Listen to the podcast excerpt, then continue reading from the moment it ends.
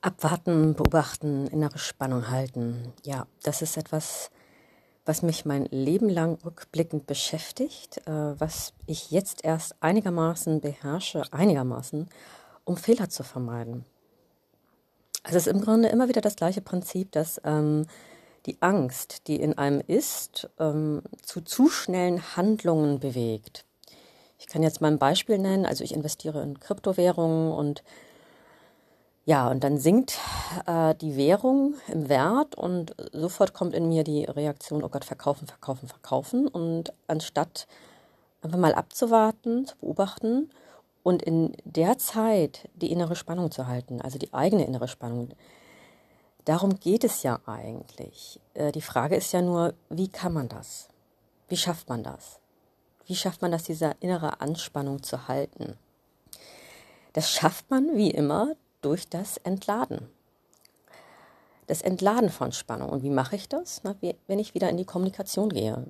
Ich kann ja wieder zu einer Person meines Vertrauens gehen und ihr das genau das mitteilen. Du, ich bin gerade total angespannt, weil. Punkt, Punkt, Punkt.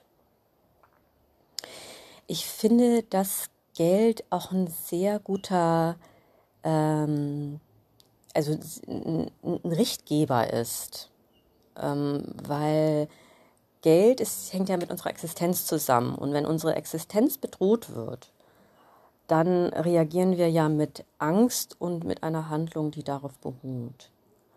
Also, weil das Thema Geld hat was mit dem Aushalten von Verlusten zu tun. Ja, kann ich das akzeptieren, auch mal zu verlieren? Und das äh, darauf sind wir nicht programmiert. Wir sind ja so konditioniert worden, dass wir immer nur nehmen, nehmen, gewinnen, gewinnen, gewinnen sollen.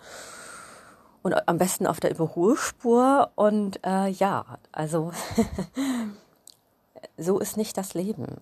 Es geht eigentlich darum, dass man das innere Gleichgewicht hält und auch mal abwägen kann. Also das ist auch ein wichtiger Faktor.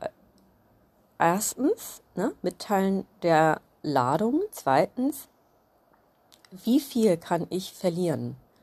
Was nehme ich in Kauf? Ja. Von mir aus jetzt an Geld. Ich habe, weiß ich nicht, 500 Euro investiert und bin bereit, ähm, 250 Euro zu verlieren. So, dann habe ich natürlich keinen Gewinn gemacht.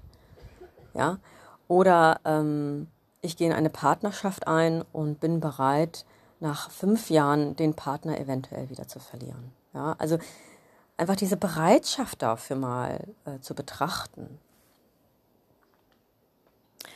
Ja, all das, ne, wenn wir immer mehr in diese ja, innere Einstellung des Haltens kommen, sage ich jetzt mal, des Haltens von Anspannungsfeldern, ne, die Tools dafür habe ich ja jetzt genannt, äh, desto besser ist es oder desto einfacher wird es, äh, nicht mehr in den Konsum, Flucht oder Kampfmechanismus zu geraten.